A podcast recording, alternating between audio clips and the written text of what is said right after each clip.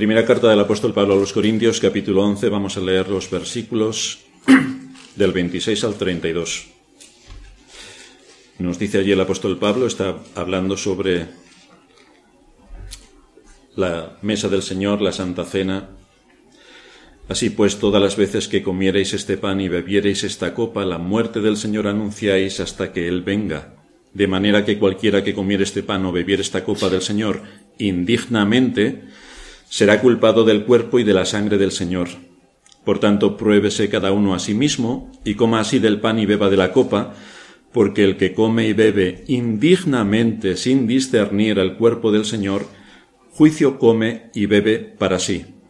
Por lo cual hay muchos enfermos y debilitados entre vosotros, y muchos duermen. Si pues nos examinásemos a nosotros mismos, no seríamos juzgados, mas siendo juzgados, somos castigados por el Señor para que no seamos condenados con el mundo. Debido a la norma generalizada que existe entre los creyentes, supuestos creyentes, semicreyentes, pero en general en la cristiandad, al pensar que únicamente por llamarse a sí mismo creyentes y estar bautizados pueden tomar de la mesa del Señor, estén donde estén, sea donde sea que vayan. Es decir, piensan que si van a cualquier iglesia, en cualquier lugar, pueden acceder sin problemas a tomar la Santa Cena. Esto es lo que generalmente se cree. Así que hoy vamos a dedicar nuestro sermón a analizar qué es exactamente la ordenanza que nuestro Señor establece para que sea observada por su pueblo en qué contexto debe producirse y quiénes son exactamente los que pueden participar de ella, porque no todos pueden. La cristiandad en general cree que sí, la escritura cree que no. Como iglesia, debemos conocer las escrituras, Debemos saber qué es lo que dicen las escrituras, porque tenemos la disposición de obedecer todo lo que Dios ha dejado establecido en su palabra para nuestra edificación, para nuestra guía, para nuestro alimento y para corregir lo deficiente. Debemos saber cuáles son nuestras convicciones en cuanto a todo lo que se desprende de cualquiera de las enseñanzas de las escrituras. Nosotros lo tenemos resumido en nuestra confesión de fe. Hay iglesias que dicen, nosotros no tenemos confesión de fe. Qué interesante. Entonces es que no creen en nada. Nosotros creemos en la Biblia. Satanás también. Bienvenidos. Hay que definir qué es lo que creemos. Así se inicia nuestra confesión de fe. Hay quienes menosprecian los documentos llamados confesiones de fe. Otros dicen, Cristo es nuestro credo. Sin embargo, todo el mundo sabe que en el momento en que decimos la Biblia dice tal o cual cosa y yo la creo, ya hemos hecho una confesión de fe. Si algunos no creen en la utilidad de escribir y publicar su confesión, respetamos su posición. Por nuestra parte, estamos convencidos de que los que quieren saber en qué creemos deben ser atendidos. Y ahí tenemos nuestra Confesión de Fe de Londres de 1689, que resume los principios básicos en los cuales se fundamentan nuestras convicciones. Al definir la doctrina que tiene que ver con la Santa Cena, que también viene explícitamente expuesta, nuestra confesión dice así, de acuerdo a las escrituras, son nuestras convicciones resumidas en la confesión de fe. Y se resumen de la siguiente manera.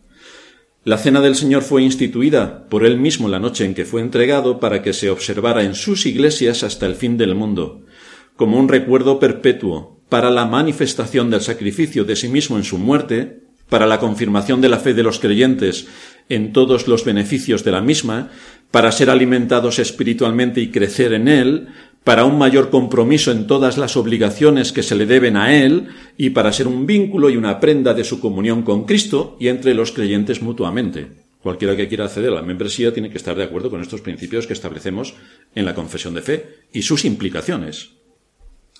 Más adelante dice la confesión, todos los ignorantes e impíos, no siendo aptos para gozar de la comunión con Cristo, son por tanto indignos de la mesa del Señor y mientras permanezcan como tales, no pueden, sin pecar gravemente contra Él, participar de estos elementos ni ser admitidos a participar en ellos. Además, quien quiera que los reciba indignamente es culpable del cuerpo y de la sangre del Señor, ya que come y bebe juicio para sí. Así que las enseñanzas de las Escrituras, por lo que hemos leído en Corintios, que nos advierte Pablo, implica este tipo de cosas. Hay un juicio de Dios al tomar la mesa del Señor indignamente. La cena del Señor ha sido observada universalmente por los creyentes desde los periodos más antiguos de los que tenemos conocimiento por los registros históricos que aparecen en los libros de historia.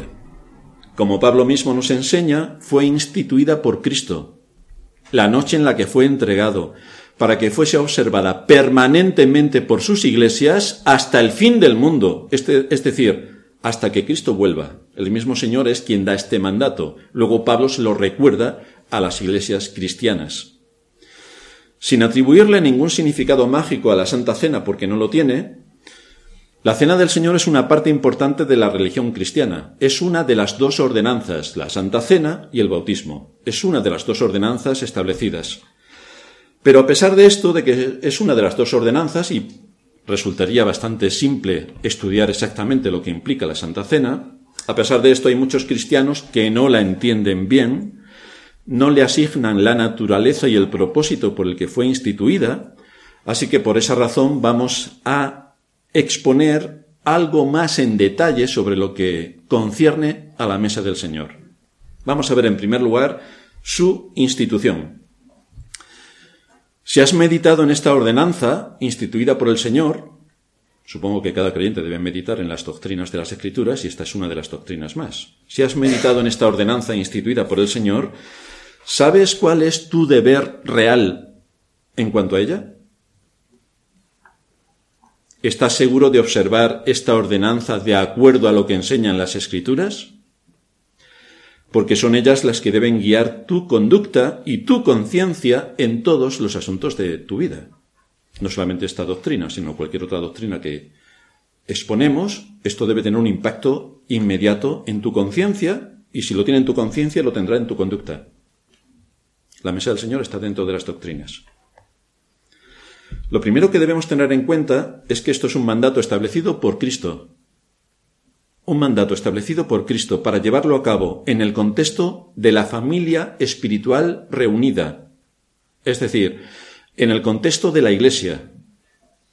Se nos dice de la Iglesia primitiva en Hechos 2.42 que perseveraban en la doctrina de los apóstoles, en la comunión unos con otros, en el partimiento del pan, que es la Santa Cena, y en las oraciones. En esto perseveraba la Iglesia, en esto.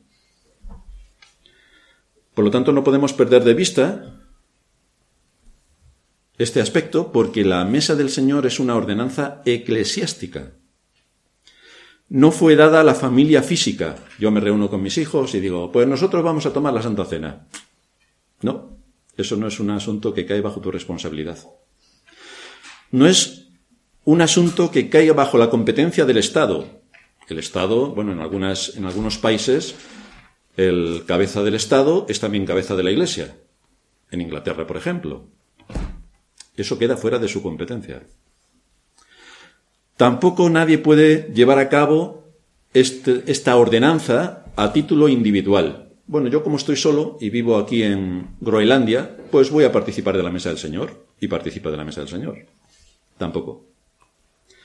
Solo tiene y debe llevarse a cabo bajo la autoridad de una iglesia local y solo cuando la iglesia se reúne en el día del Señor.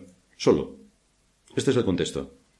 En la iglesia local, bajo los ministros que tiene establecidos la Iglesia y en el día del Señor.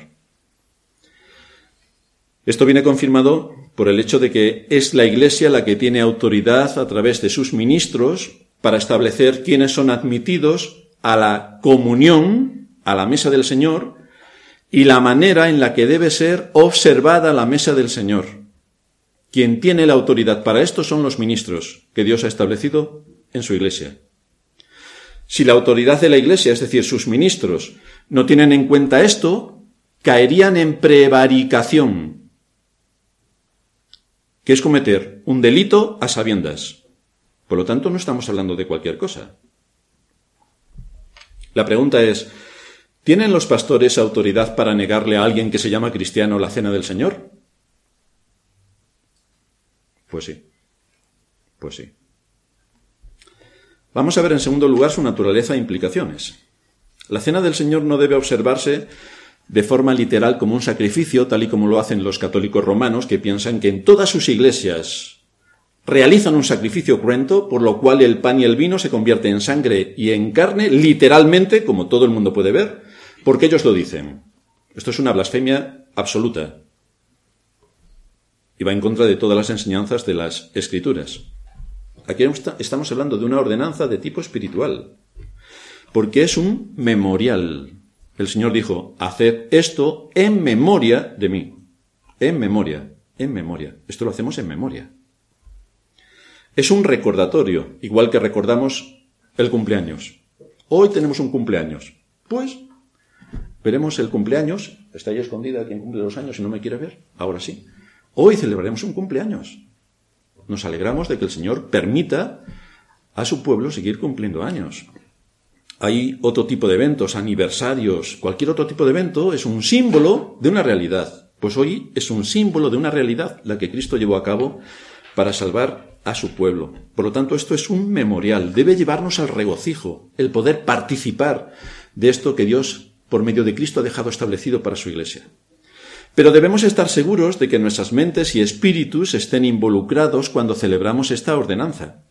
Si la cena del Señor es en memoria de la obra de Cristo, entonces el contexto donde debe desarrollarse es en el contexto de la iglesia reunida, nunca aparte de la iglesia.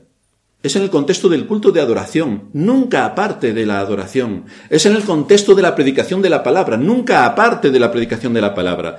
Es en el contexto de la alabanza a Dios, nunca aparte. Es algo más dentro del culto de adoración pública. Pero hay dos tipos de participación indignos al tomar de la mesa del Señor. Hay dos tipos de participación indignos. En primer lugar, la del inconverso. Todo el mundo es cristiano. Pues no, no. Es que yo digo que soy cristiano. Bueno, pues vamos a ver. Dos tipos, la del inconverso y la de un creyente que participa indignamente. Porque de eso está hablando Pablo en 1 Corintios, de los que participan indignamente. Así que vamos a ver, en primer lugar, por parte del inconverso. Claro, todo el mundo diría, hombre, si es un inconverso, claro, ¿cómo va a participar? Ya, ya, pero el inconverso no lo tiene claro porque él se considera creyente. Este es el engaño satánico. Las marcas, en primer lugar, vamos a ver lo que ocurre por parte del inconverso, las marcas que identifican al inconverso se expresan en nuestra confesión tomado de las Escrituras con las palabras todos los ignorantes e impíos. Fijaos que le atribuye al inconverso el término ignorante. Ninguna persona que sea ignorante del Evangelio y de sus verdades básicas puede participar dignamente de la mesa del Señor. Porque ¿cómo podría este tipo de personas recordar en este memorial a un Cristo que no conocen? Esto que es una acción, es una actividad mágica por la cual tú mezclas dos elementos y entonces se produce algo espontáneo y eh, fantástico. No, no, no, no. El conocimiento es esencial para la conversión, porque es donde toma el intelecto su base para aceptar por la fe el sacrificio de Cristo. Debe funcionar. Si no funciona, porque yo quiera, no es suficiente. Tengo que conocer.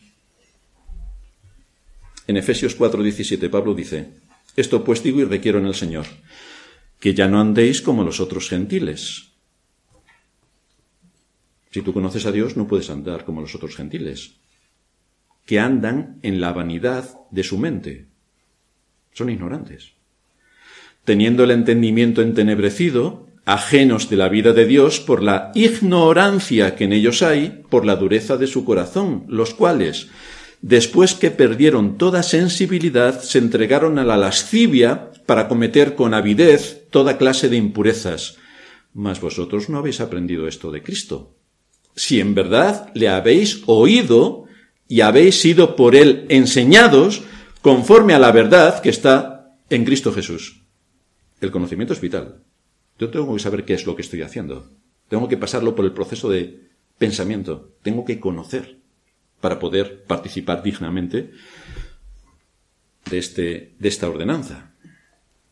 Así que lo que se espera de aquellos que participan de la mesa del Señor es que tengan conocimiento de lo que es Cristo para ellos, de lo que hizo Cristo para ellos, de cuál es la obra redentora de Cristo.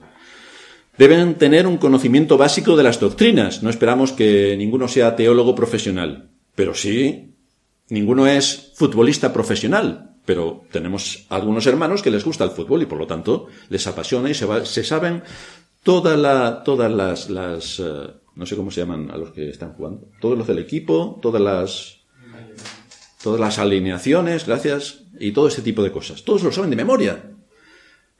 Son también cristianos y no se saben los diez mandamientos. Las alineaciones cambian todos los años y se las saben. Los diez mandamientos llevan diez mil años y no se lo saben. Increíble. Esto muestra el grado de eficacia de lo que dicen ser cristianos. Así que lo que se espera de aquellos que participan en la cena del Señor es que tengan un conocimiento básico de las doctrinas y un entendimiento y sensibilidad básica de todo lo que en la palabra de Dios se expone. Si no hay un conocimiento bíblico, la conducta va a evidenciar rápidamente la situación en la que se encuentra. Porque si tú no conoces, no vas a actuar de acuerdo a lo que conoces, sino de acuerdo a lo que no conoces, es decir, eres un impío. Pablo sigue diciendo en Efesios 4:22, en cuanto a la pasada manera de vivir, ¿cómo vivíamos antes de conocer a Cristo? Despojaos del viejo hombre que está viciado conforme a los deseos engañosos, todos mis deseos, lo que yo quiera, lo que a mí me guste, lo que me apetezca, lo que me sea más cómodo, lo que me sea más fácil. Estos son los deseos engañosos. Y renovaos en el espíritu de vuestra mente, nuevamente el proceso de pensamiento, y vestíos del nuevo hombre, creado según Dios en la justicia y santidad de la verdad. Las escrituras son nuestro referente, no hay otros. No es la cultura la que se debe imponer sobre la escritura, es la escritura la que se debe imponer sobre la cultura y sobre nuestras apetencias o deseos. Esto es lo que Dios implanta en la conversión. Implanta la fe y esto te produce todo un, hecatombe en cuanto a lo que eras antes y lo que, es, y lo que eres ahora. Por eso el Señor nos convoca hoy a su casa, para instruirnos, no para pasar el rato y entretenernos, no, no, no, no, no, para instruirnos. Es un gran atentado contra la palabra de Dios que personas ignorantes participen de la mesa del Señor. Viola en primer lugar el tercer mandamiento, no tomarás el nombre del Señor tu Dios en vano. Y lo están tomando en vano. Para ellos no es nada a tenor del ejemplo que se puede ver en sus vidas. Toman del pan y del vino como si se tomasen una cerveza o un pinchito con un compañero. Pero no solamente incurren en un gran pecado al participar de la cena del Señor, sino que es un gran pecado que se les permita participar. También es un gran pecado. Por eso es el pastor quien tiene la autoridad para dar o retener la mesa del Señor y debe cumplir con su deber con integridad. Es decir, la puede retirar. Por mi experiencia, aquí han venido personas a, las que les he podido preguntar sobre su condición eclesiástica. Yo soy creyente, y además quiero ser miembro de esta iglesia el primer día. Y yo quiero, yo quiero, yo quiero, yo quiero. Y a más de uno les he dicho que no podían participar de la mesa del Señor. El resultado es que se sintieron tan ofendidos que nunca más volvieron. Vaya, Menos mal que eras cristiano y habías encontrado la iglesia de tu vida. Porque si llegas a encontrar al enemigo de tu vida, no sé si nos hubieras puesto una bomba o qué hubieras hecho. ¿Por qué la gente se siente tan ofendida cuando se les impide participar de la mesa del Señor? ¿Por qué? ¿Cumples los requisitos eclesiásticos? ¿O solamente porque tú digas que eres cristiano tenemos que abrirte las puertas para que participes con la familia de la fe? Pero tú eres de la familia de la fe. Tenemos que investigar un poco antes. Así que consideran un derecho el participar de la mesa del Señor, cuando ellos quieran y como quieran. Pero esto no es un derecho. Esto no es un derecho. Es un privilegio que tiene que estar en sintonía al resto de demandas de la Escritura. No a lo que a ti te parezca, sino a lo que a Dios le parece. De manera que esto implica, por una parte, que, aquel que, ostenta la autoridad en la Iglesia tiene el derecho y el deber de proteger la mesa del Señor, tiene el derecho y el deber de proteger la mesa del Señor y por otra parte tiene también la autoridad de no admitir a la mesa a aquellos que son indignos de participar en ella según las evidencias que se puedan ver. Más adelante veremos algunos ejemplos de evidencias, pero no pueden participar todos. La Iglesia Católica permite que todos participen porque como todo el mundo sabe, todos son católicos, porque ellos lo dicen. Pero bueno, que vamos a hablar de la Iglesia Católica para no aburrirnos. Evidentemente, si alguien viene la primera vez cuando hay mesa del Señor y no he podido hablar con esa persona, difícilmente podré saber si es indigno o no, o si puede participar o no, porque no he podido hablar. Pero el pastor tiene la responsabilidad de indagar para que si esa persona sigue viniendo, su situación debe ser analizada, porque no puede participar tranquilamente, como si aquí no hubiera pasado nada nunca. La base bíblica para que el pastor tenga que actuar así es, en primer lugar, nuestro deber de impedir, si podemos, que otros pequen e incurran en un juicio. Porque el que come y bebe indignamente de la mesa del Señor tendrá un juicio por parte del Señor. En segundo lugar, existe un deber para no tener comunión con los impíos que profesan ser cristianos. Así que si alguien se acerca a vosotros diciendo que es cristiano, pero es un borracho, un glotón, no sé qué, con el tal león comáis. Tenemos que asegurarnos de que eso exactamente está así. En tercer lugar, tenemos un mandato incuestionable en cuanto a que la mesa del Señor es solo para la Iglesia. Solo, para la Iglesia reunida. Solo para la Iglesia. Estas verdades bíblicas requieren que rechacemos una comunión abierta, la comunión abierta es la práctica de permitir el acceso a la mesa del Señor a todos los que nos visiten, a los que quieran participar, a los que pasen por la calle, a los que estén despistados. Todos pueden participar alegremente de la mesa del Señor. Es lo que hace la Iglesia de Roma y algunas iglesias evangélicas también. Todos pueden participar. No. Irse al caso contrario es una comunión cerrada. Es decir, solo los miembros de esta iglesia pueden participar de la mesa del Señor. Los demás quedan exentos. No pueden hacerlo. Esa es la comunión cerrada. Pero existe una tercera vía, que es la comunión restringida. ¿Y esto qué significa? Pues tiene que ver con aquellos que están, que nos pueden visitar, que están bajo la autoridad de otra iglesia, que están en orden con la otra iglesia, que vienen de visita o esporádicamente y que cumplen con todos los requisitos eclesiásticos que demandan las escrituras en cuanto a su condición. Entonces, por respeto a la otra iglesia, si es de nuestra misma fe, nosotros admitimos también a la comunión a todos aquellos que nos visiten y que estén bajo ese tercer enunciado. Una eh, comunión restringida, con ciertos matices. Solo a los verdaderos creyentes que estén bautizados, que sean miembros de verdaderas iglesias, que estén bajo la autoridad de sus iglesias y en orden, es decir, que no estén bajo disciplina en sus iglesias. Son a los que se les puede permitir participar de la mesa del Señor. Solo a esos, a nadie más, solo a esos. Por otra parte, la práctica fiel de la comunión restringida requiere al menos dos cosas. La primera, el anuncio público de los requisitos bíblicos, que es lo que hacemos muy a menudo cuando nos disponemos a participar de este memorial de vez en cuando recuerdo cuáles son los requisitos, que no todo el mundo puede participar. Lamentablemente, a pesar de que lo recuerdo, hay personas que no deberían participar y participan. Por lo tanto, hasta aquí hemos llegado. Lo aviso, hasta aquí hemos llegado. En segundo lugar, la prohibición privada de los que se sabe que son indignos y que el pastor ha podido detectar previamente porque han intentado participar y el pastor ya no les ha dejado. Pero eso requiere conocimiento previo, hay que indagar. Evidentemente, si el pastor no los detecta y ellos no ponen freno a su osadía, no se puede evitar que participen. En este caso, que no les quepa ninguna duda, que juicio come, comen y beben para sí, que no les quepa ninguna duda, tal y como anuncia severamente la Escritura. En segundo lugar, por parte de los convertidos, ¿se puede actuar indignamente al tomar la mesa del Señor por parte de los convertidos? Ya lo creo.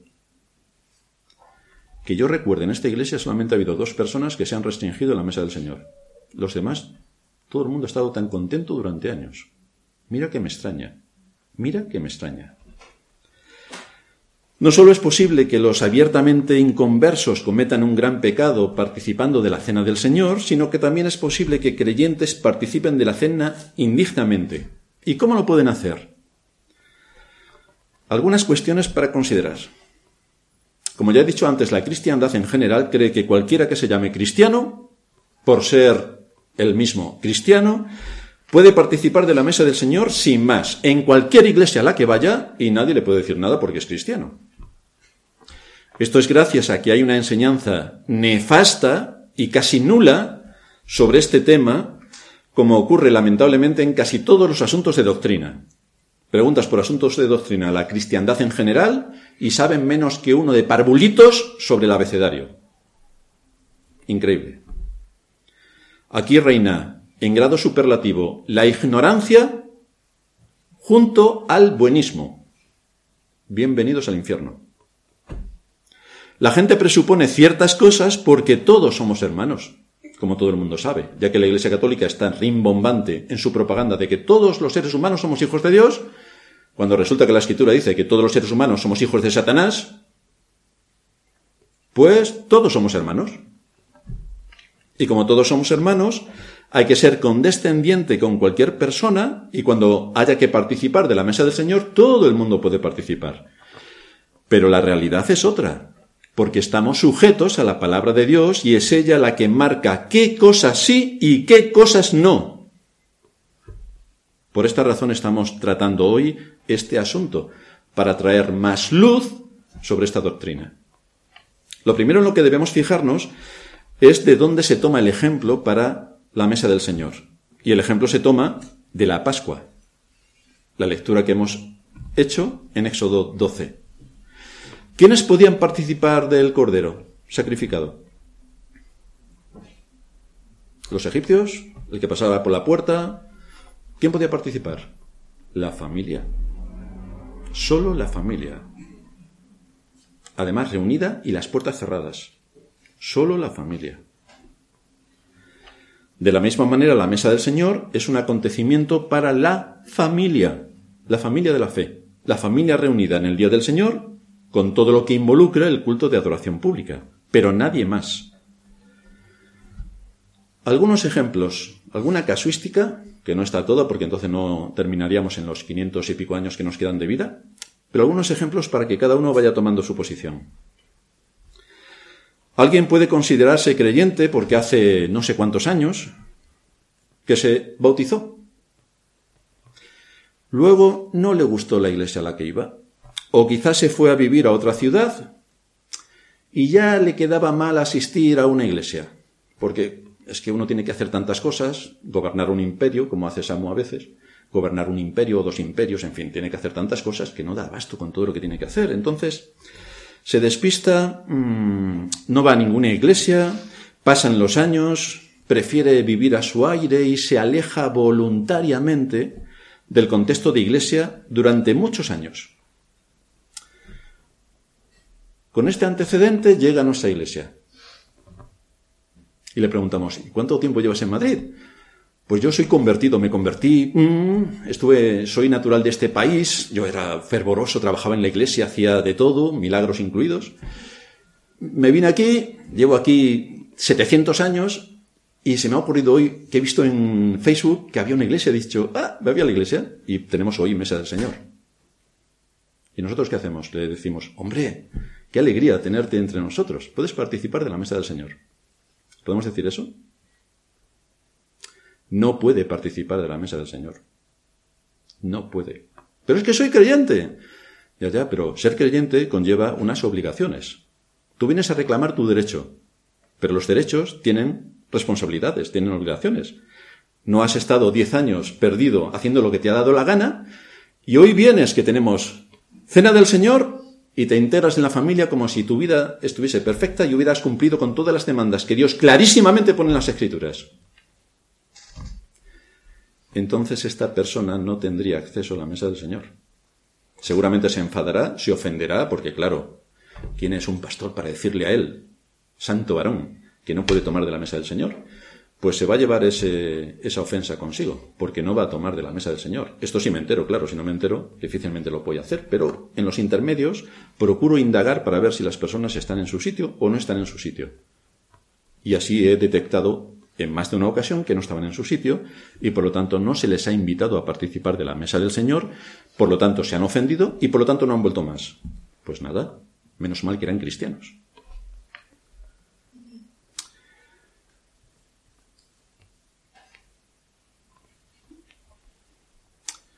También podemos encontrarnos un caso similar, pero con otras características de fondo. Y tenemos que discernir. Una persona que es creyente, temerosa de Dios, pero que no ha tenido una iglesia donde congregarse con limpia conciencia, bueno, en España es bastante casi imposible encontrar una iglesia decente. No ha podido congregarse con limpia conciencia y hace tiempo que no puede asistir a ninguna, por esa razón, porque no puede congregarse con limpia conciencia en una congregación nos ha descubierto y ansía estar con sus hermanos en Cristo y se ven evidencias palpables de que ha sido esa casuística la que le ha llevado a no poder asistir a una iglesia porque realmente no había. ¿Podemos permitirle participar de la cena del Señor cuando visite nuestra iglesia? Pues en este caso sí. En este caso sí. Porque no tiene ningún agravante de los que hemos mencionado anteriormente. Entonces aquí el discernimiento es importante para saber cuándo es sí y cuándo es no. ¿Cuándo sí, cuándo es no? Debería hablar antes con el pastor para hacerle conocer su situación y anticiparse a que el pastor hable con él, pero evidentemente puede participar de la cena del Señor. Puede darse también el caso de que alguien ha estado en una falsa iglesia y está participando con todo lo que ocurre en la falsa iglesia, haciendo la cantidad de barbaridades que se hacen en ese tipo de iglesias hasta que acaba discutiendo con el lobo porque no le interesaban algunos asuntos, y hay temas de egoísmo, interés y soberbia por medio, y llega huyendo hasta nuestra iglesia por todas esas razones. ¿Puede participar aquí de la mesa del Señor? Pues no. Pues no. No puede participar. Hay que esperar para que la iglesia que le acoge conozca más sobre esa situación y todo lo que ha ocurrido y piense si puede admitir a esa persona la comunión. Hay que valorar cuál ha sido la motivación del cambio. Es que ha acabado discutiendo con uno y se ha venido aquí. No puedes sumarte sin más a tomar de la mesa del Señor cuando la pasada semana estabas en una sinagoga de Satanás participando con ellos.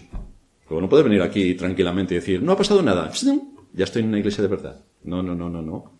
Estás en una iglesia de verdad, pero tú no eres de verdad. Os recuerdo, para quienes se sientan ofendidos con estas cosas, que el apóstol Pablo estuvo casi doce años antes de ser reconocido por la iglesia de Jerusalén. Y era el apóstol Pablo. Pero ¿sabéis cuánto se fiaban de él con los antecedentes que tenían? Tuvieron que estudiar el caso muy a fondo. Y les llevó once años y pico. Entonces, hicieron esto con el apóstol Pablo, no os quiero ni contar. Pero hay más. ¿Puede alguien que tiene un problema en su, en su, hogar con su esposo o con su esposa, o si se trata de hijos bautizados con sus padres, venir tranquilamente el domingo y participar de la mesa del Señor? Pues no. No puede. No puede. Tiene que arreglar primero esas situaciones para poder participar de este acontecimiento familiar con una guerra en tu casa, no puedes participar. No puedes participar. Ahora bien, como sabemos que Satanás es muy astuto, lo que tampoco te está permitido es que si te enfadas con tu esposo con tu eh, o con tu esposa, entonces ni siquiera vienes a la casa del Señor para adorarle, porque estás muy enfadado con el mundo. Bueno, pues que sepas que a partir de ahora, si eso ocurre, serás disciplinado o disciplinada porque no puedes violar el día del Señor tranquilamente por un enfado que no has sabido dominar tu espíritu y canalizar la situación correctamente de acuerdo a las escrituras, has violado el día del Señor y luego no puedes venir aquí tranquilamente a decir, bueno, yo también voy a participar de la mesa del Señor. Como si no hubiera pasado nada. Pues sí ha pasado. Has atentado contra un mandamiento, el cuarto. Por lo tanto, no vas a participar de la mesa del Señor durante un tiempo.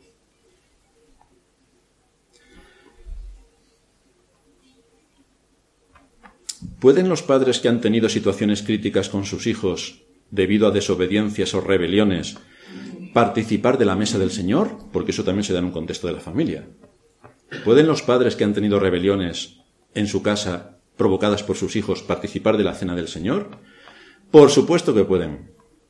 Por supuesto que pueden. ¿Y pueden los hijos, si están bautizados, participar de la mesa del Señor si ha habido rebelión en su casa? Por supuesto que los hijos no pueden, porque la autoridad lo tienen los padres, no los hijos. Si ha habido rebelión, los hijos, si están bautizados y tienen acceso a la mesa del Señor, no podrán tomar de la mesa del Señor. Es el mismo caso que ocurre con el pastor y sus ovejas. Si has sido exhortado por el pastor y has levantado el puño contra el pastor y estás resentido en tu corazón contra el pastor, no debes participar de la mesa del Señor. ¿El pastor puede participar de la mesa del Señor? Pues sí, porque si tuviera que tener en cuenta todos los que están resentidos conmigo, no participaría nunca. Y es el caso de los padres con los hijos.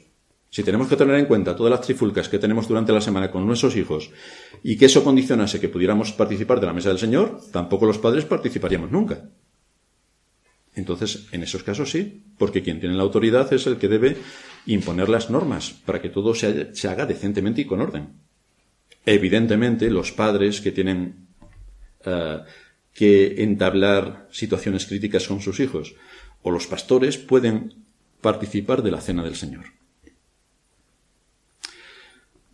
¿Puede alguien venir y participar de la mesa del Señor cuando tiene en su corazón asuntos sin arreglar con alguno de sus hermanos en Cristo? Pues no puede. No puede. Debe arreglarlos primero. Pero no puede estar sin dirigirle la palabra a su hermano. O para que no se note tanto, ignorándole por completo.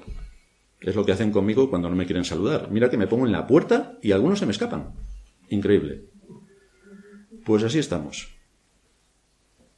Algunos ignoran a su hermano o mantienen una relación algo más que fría.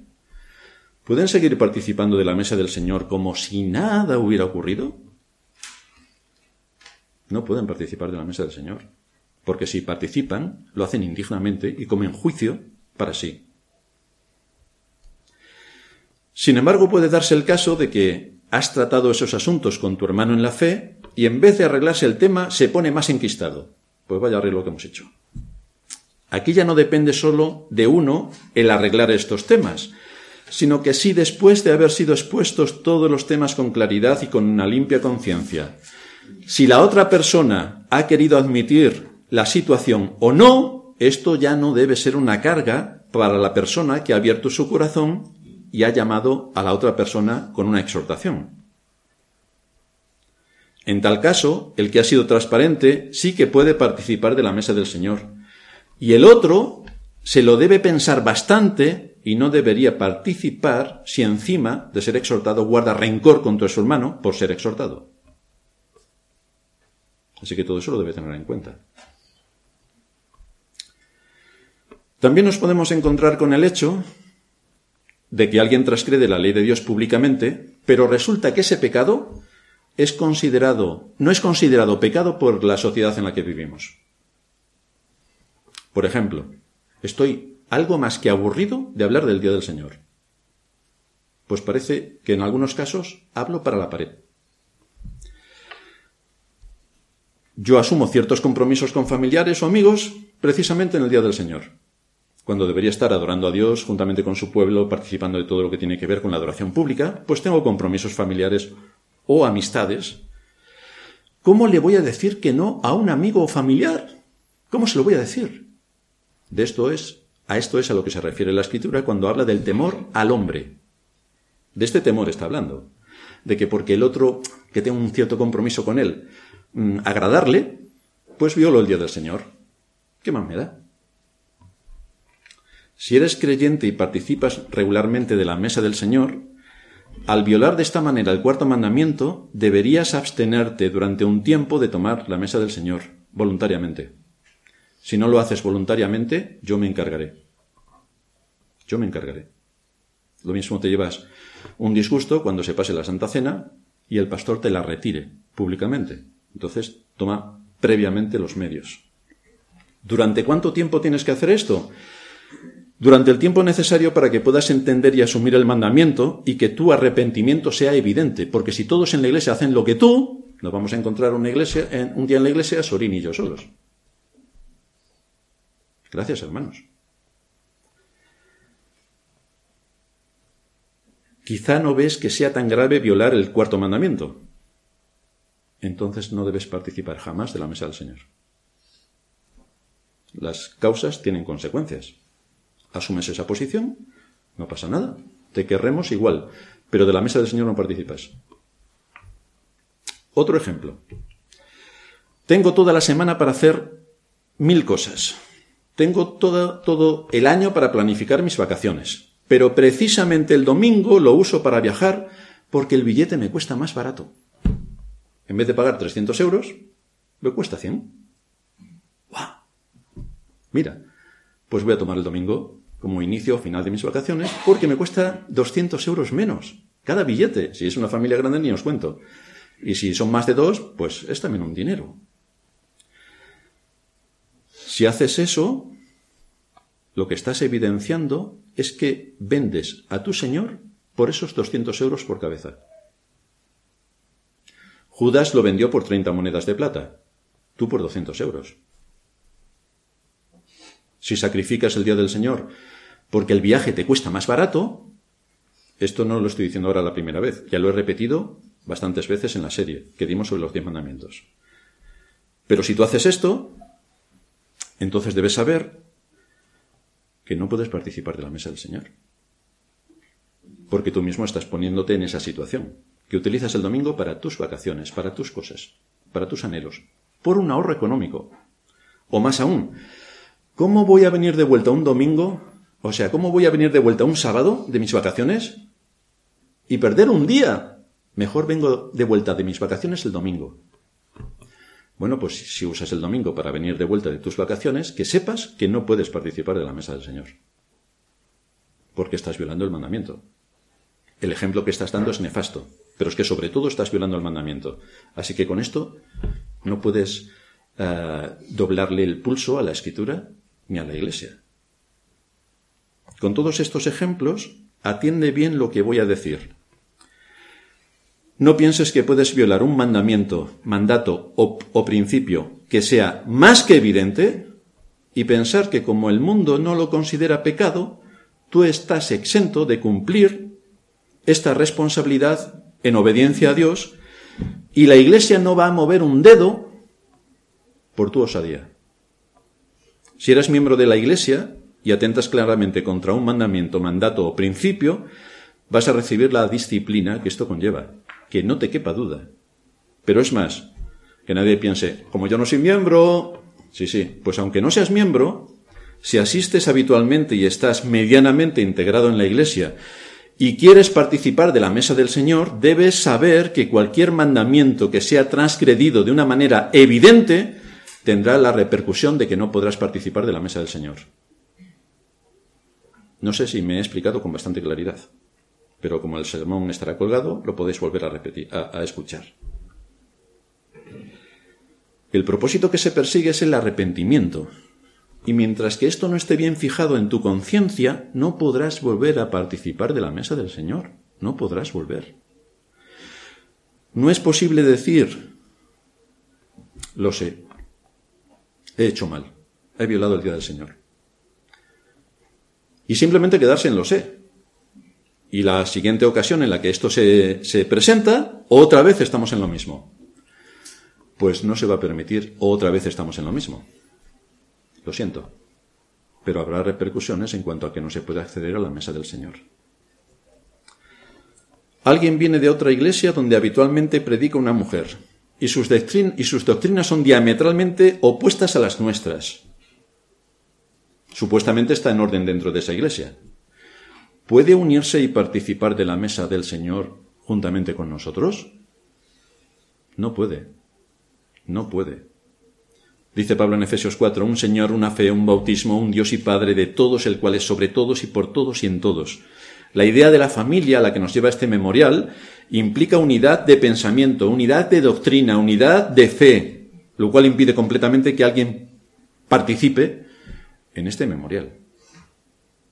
Ahora, una persona viene con sus credenciales de otra iglesia, con su carta de recomendación de otra iglesia, como ha ocurrido aquí con nuestros hermanos cubanos, con la firma de su pastor y con una iglesia que está bajo la confesión de fe, que nosotros mismos creemos, y con la autoridad pastoral eh, establecida en la iglesia. Todo en orden y con una carta.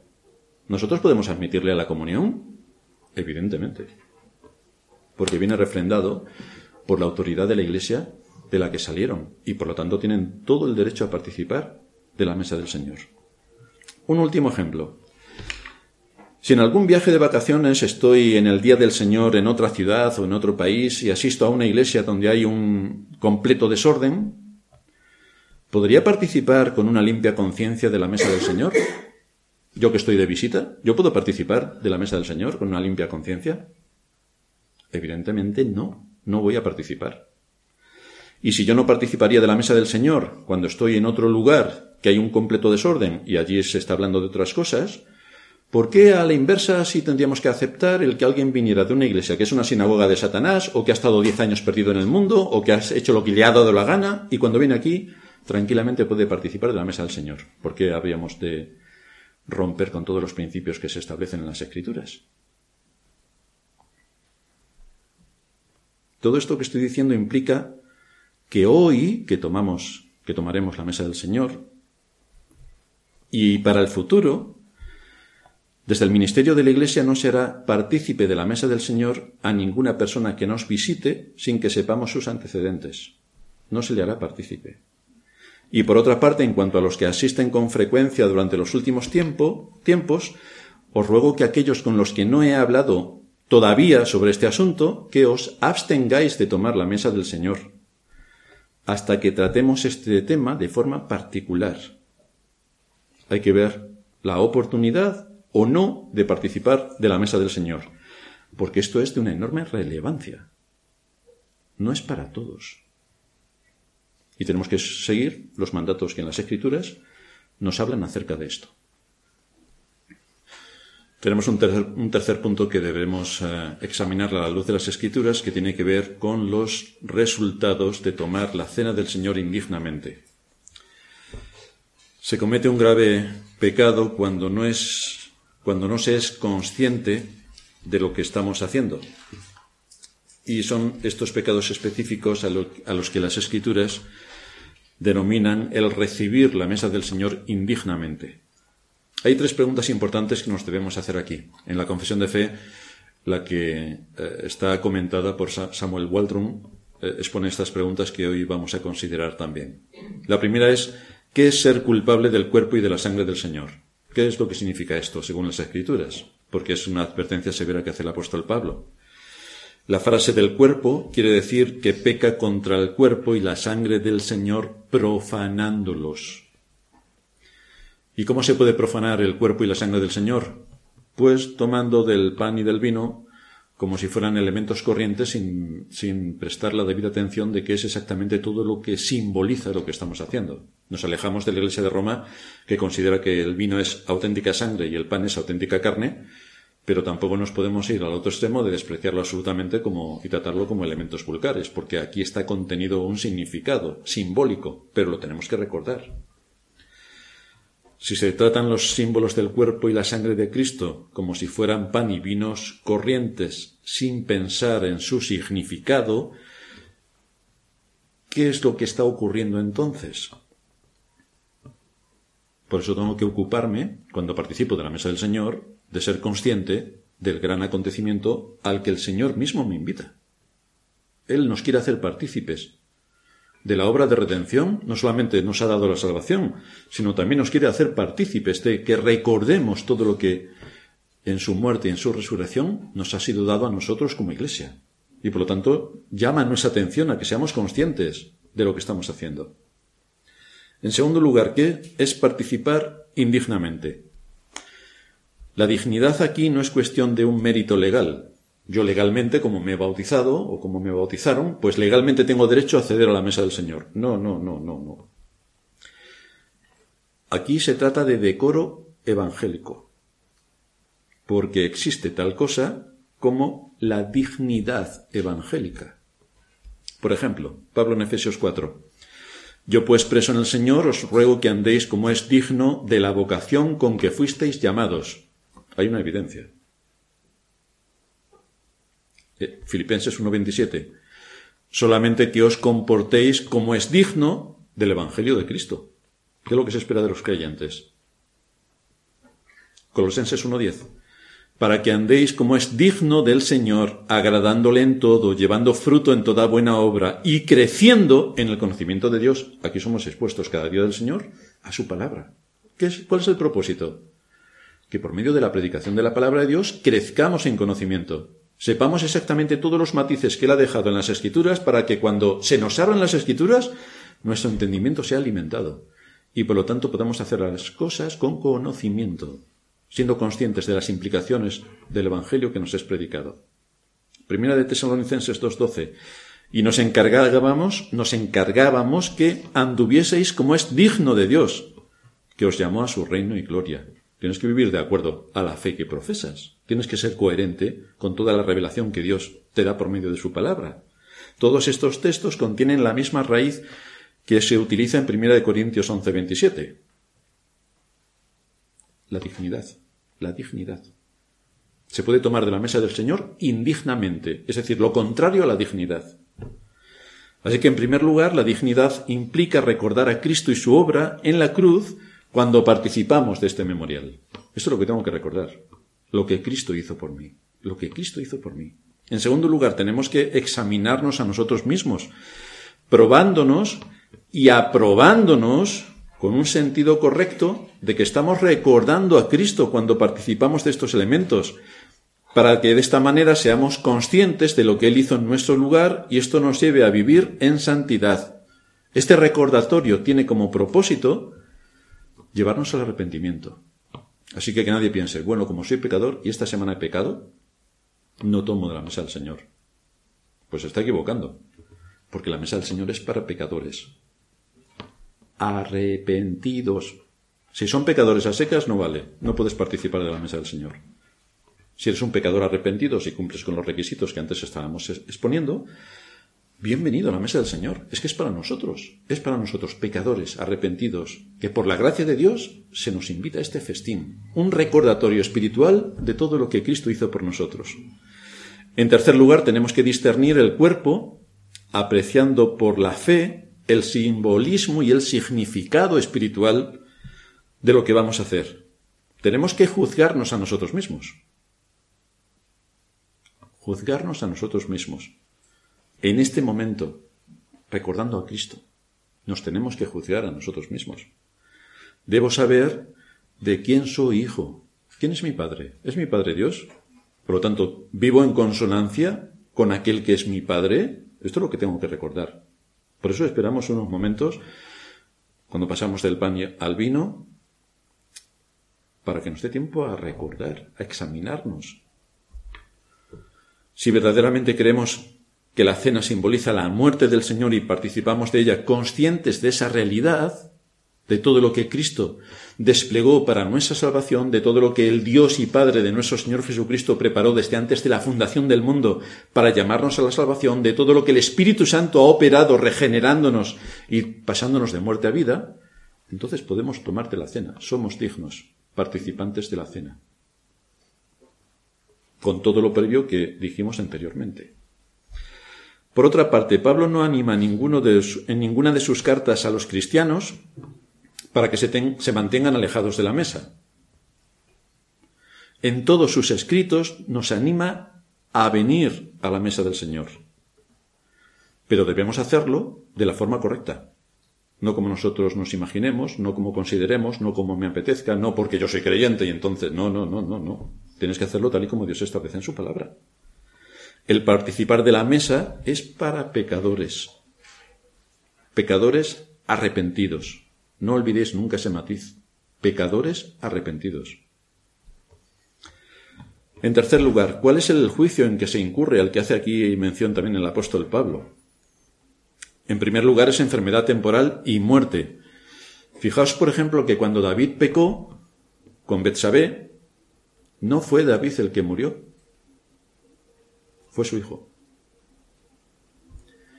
Y a pesar de haber asesinado a Urias Eteo por sus órdenes, no fue David quien murió a espada. La espada nunca se apartó de su casa y llegó hasta Cristo, que fue alanceado en la cruz. De la misma manera, puede ser que aquellos que pecaron más gravemente, a lo que hace referencia el apóstol Pablo, pudieran perder seres queridos, cuando tomaron indignamente de la mesa del Señor. Por eso es que hay que tener mucho cuidado con lo que esto implica y lo que supone participar indignamente de estos elementos. En segundo lugar, este juicio es disciplinario. El propósito del castigo, juicio come y bebe para sí, el propósito del castigo se expone claramente en este pasaje, es salvarnos para no ser condenados por el mundo. Si os juzgáis a vosotros mismos, no seréis condenados por el mundo. ¿Y qué es lo que implícitamente conlleva? Continuamente en las escrituras escuchamos a Joel, escuchamos antes al, profeta anterior, abrimos las escrituras y en todo tiempo se nos habla acerca del arrepentimiento. ¿Por qué nos dice el apóstol Pablo para que no seáis juzgados con el mundo? Porque requiere arrepentimiento. Hay que arrepentirse. Hay que arrepentirse. No es reconocer el pecado, que es lo general dentro del mundo cristiano. Sí, sí, soy muy pecador. ¿Pero vas a hacer algo para corregirlo? No. Entonces, ¿cuál es la diferencia entre tú y un impío? En cuanto a los hechos, en cuanto a la evidencia de que Dios es tu Padre. Si una persona es disciplinada, es para que se arrepienta, para que se arrepienta. Por eso, previamente, antes de tomar la mesa del Señor, tenemos que ser conscientes de lo que vamos a hacer y tener un examen para probar cómo vamos a acercarnos a la mesa del Señor y con la firme determinación de acabar con aquellos pecados que nos dominan. Si la Iglesia no tiene todo esto en consideración, es la misma Iglesia la que va a ser disciplinada. Aquí todos somos muy buenos, todo el mundo participa y todos están contentos. Si la Iglesia no marca los límites que establece la palabra de Dios, la Iglesia es disciplinada. No solamente la persona que comete este, esta profanación, sino que también la Iglesia se verá arrastrada por ese pecado. Está muy claro que la implicación de este pasaje es que no arrepentirse bajo la disciplina tiene como resultado ser condenado con el mundo. Si Dios te expone todo esto en tu palabra y tú te arrepientes, no serás condenado con el mundo. Pero si no te arrepientes, efectivamente eres condenado con el mundo. ¿Cuál es el síntoma general del mundo? Que no se arrepiente. Primero rechaza la palabra de Dios y algunos que las quieren oír no se arrepienten en absoluto, siguen R que R con su eh, con su misma forma de vida, sin cambiar absolutamente nada. Dicen que creen en Dios, también en las virgencitas, en, no sé, en los seres sobrenaturales de otros planetas, creen en lo que sea, pero no en el Dios que se revela en las Escrituras. Por lo tanto, no son consecuentes con la palabra que están recibiendo, no actúan de acuerdo a la palabra que reciben. Pero si alguien en la iglesia que se llama creyente actúa de esta manera igual que los impíos, es que es un impío. Por mucho que él diga que es creyente, es un impío. Si no hay arrepentimiento es un impío. Porque el arrepentimiento es lo único que nos permite el acceso al reino de los cielos en base al sacrificio de Cristo. Así que aquí tenemos unos, unas bases importantes para meditar sobre las implicaciones de la mesa del Señor y lo que se espera de aquellos que han conocido la verdad. Vamos a terminar.